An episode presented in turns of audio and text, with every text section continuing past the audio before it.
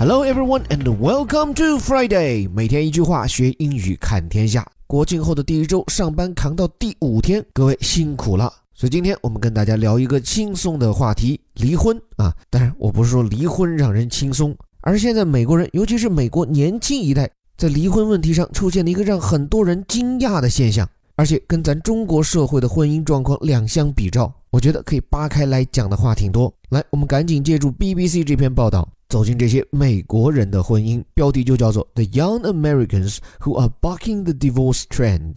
很明显，这都不是完整一句话，而是说什么什么样的年轻美国人。这里用到了一个从句 "Who are bucking"，这个 B-U-C-K buck，它本意其指的是雄鹿 male deer，或者呢是泛指那种雄性脑门上有角的动物，像什么驯鹿啊 reindeer，还有像羚羊啊 antelope，都可以叫做 buck。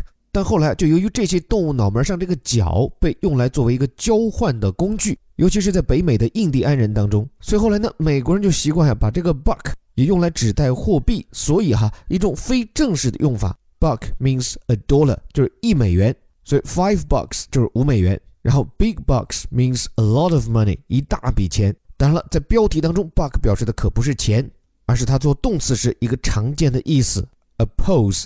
表示抵制或者是反抗，so it means oppose or resist something which seems oppressive or inevitable，就是对于一些似乎难以忍受或者不可避免的事物给予的反抗、抵制。现在这里其实就说 buck the divorce trend，就是抗拒离婚潮流。trend 指的是潮流，比如说时尚潮流叫做 fashion trend。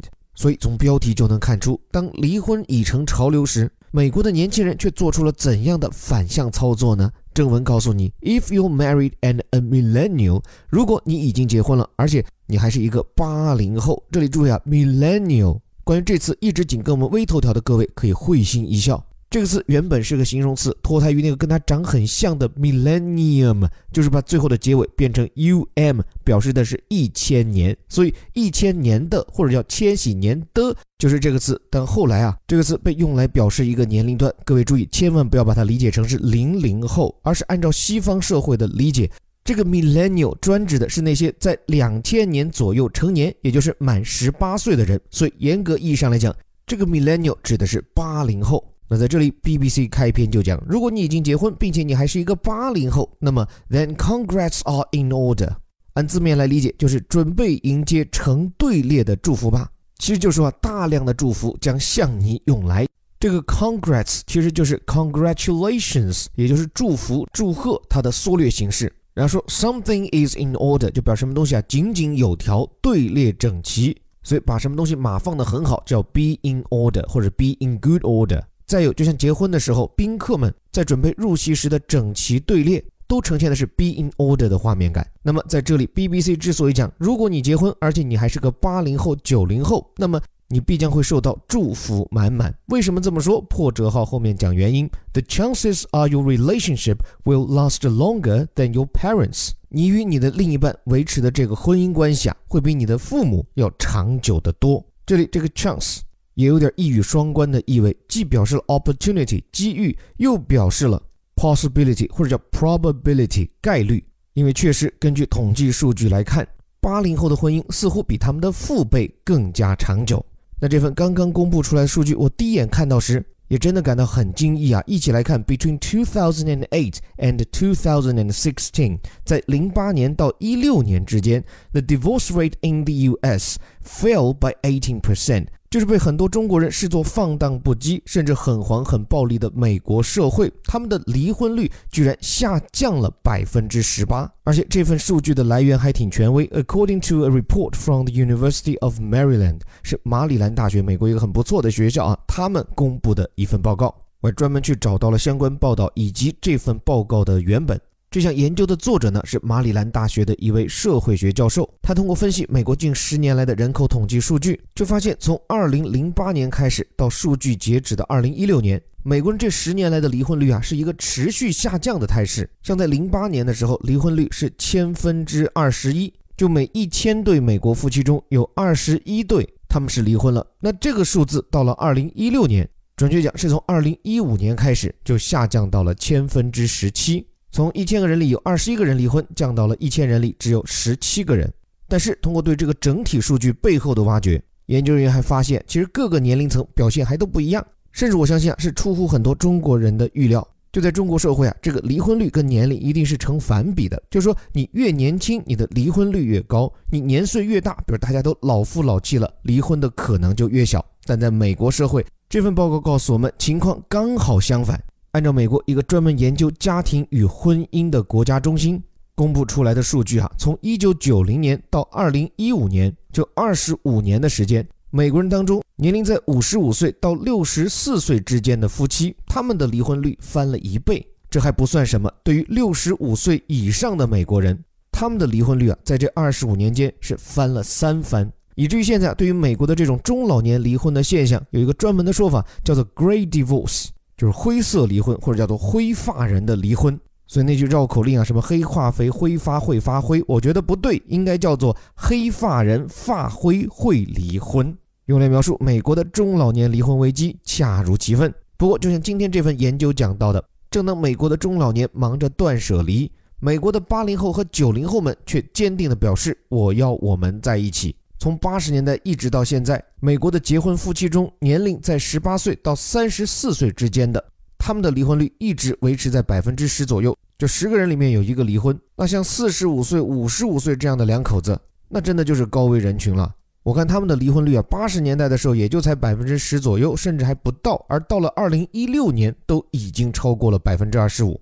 就想想哈，每四个四十五岁以上的美国家庭，就有一个最终还是没能走到一起。所以这就很自然而然的给我们带来两个问题啊。第一，为什么美国的中老年人现在这么热衷于离婚？第二一个就是为什么美国的年轻人说来应该很冲动的一群人，反倒把婚姻看得很重，轻易不说分手。我们一个来说，先说灰发人为什么要离婚。为此，我找到了《The Week》啊，本周杂志在今年发出的一篇文章，对这个问题做了分析。其实看下来啊，我感觉跟咱中国家庭真是一样一样的。因为这些五六十岁来离婚的美国人，他们都出生在美国二战以后的婴儿潮阶段 （Baby Boomers）。我们知道，在五十年代的美国，由于刚刚经历了二战，美国人刀枪入库，铸剑为犁，每个人都觉得老婆孩子热炕头才是最理想的人生状态，所以那个时候把婚姻，尤其是那种大家庭概念的婚姻看得很重。但是从五十年代到零零年代，美国社会的婚姻观念经历了很大的改变，或者说美国人的感情观也在从为家庭而活变成为自己而活。很多人从为老公、为孩子而活，变成为自我价值的实现而活。再加上人过了五六十岁，孩子都去读书了，两口子之间如果存在着志趣、价值观的差异分歧，就会特别容易凸显。所以啊，人到中年是美国人离婚的最高潮，每四对夫妻就有一对会离婚，这数字还是挺惊人的啊。那与此同时，我们却看到美国的八零后、九零后。他们的离婚率为什么很低呢？但有些人可能会说了，这是因为你们的婚姻还不够长久嘛。等你们在一起过上三四十年，没准那会儿你们比起 Baby Boomers 离婚几率指不定更高。但是在今天这篇论文里，作者在根据各年龄段数据进行数学建模后得出，八零后的离婚率啊将显著低于他们父辈的水平。所以美国八零后不爱离婚，原因其实并不在于说他们的婚姻还没过保鲜期，还没有经历过七年之痒。而是啊，社会学家发现他们的结婚年龄普遍较晚，他们在选择婚姻对象的时候啊，相当的谨慎。所以这些新一代的年轻人在结婚之前，他们的恋爱经验倒是挺丰富，但要让他们走进婚姻的殿堂，那可是慎之又慎，必须要确认、确认再确认过眼神，才能认定这是要和我过上一辈子的人。所以说到这一点。倒是让我忍不住对标中国人的婚姻状况。我看到了一份民政部的统计显示，中国社会现在很多城市的离婚率啊，也是一路走高，离婚结婚比在百分之二三十的城市比比皆是啊。而且这当中，八零后夫妻是离婚主力，所以我不禁在想，是不是我们的一些观念甚至教育，可能有那么一些些值得反思的地方？就是不管是我们的学校、家庭还是社会，似乎都有点像美国的婴儿潮阶段一样。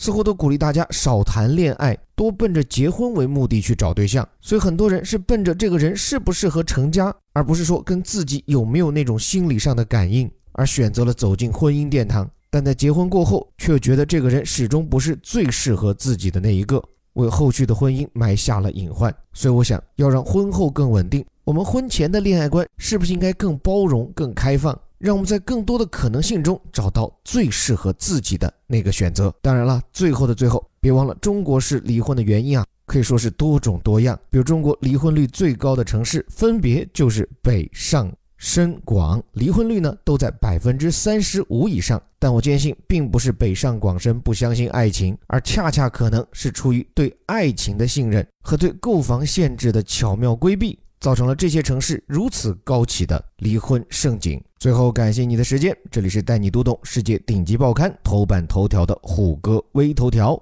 如果你认可我们的理念，还不满足于这里的标题加导语，那么欢迎你还可以订阅我们的顶级外刊精读课。通过我们为你精心遴选的顶级外刊深度好文，不仅系统化的学习英语，还能在我们逐词逐句的讲解中深度理解文化背景，拓展眼界，磨砺思维。免费试听及报名方式，可以关注我的微信公众号“在下林伯虎”。最后还是那句口号：我们每天一句话，学英语看天下。我是林伯虎，我们下周见。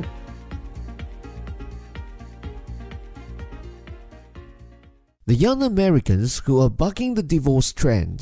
If you're married and a millennial, then congrats are in order. The chances are your relationship will last longer than your parents'. Between 2008 and 2016, the divorce rate in the US fell by 18%, according to a report from the University of Maryland.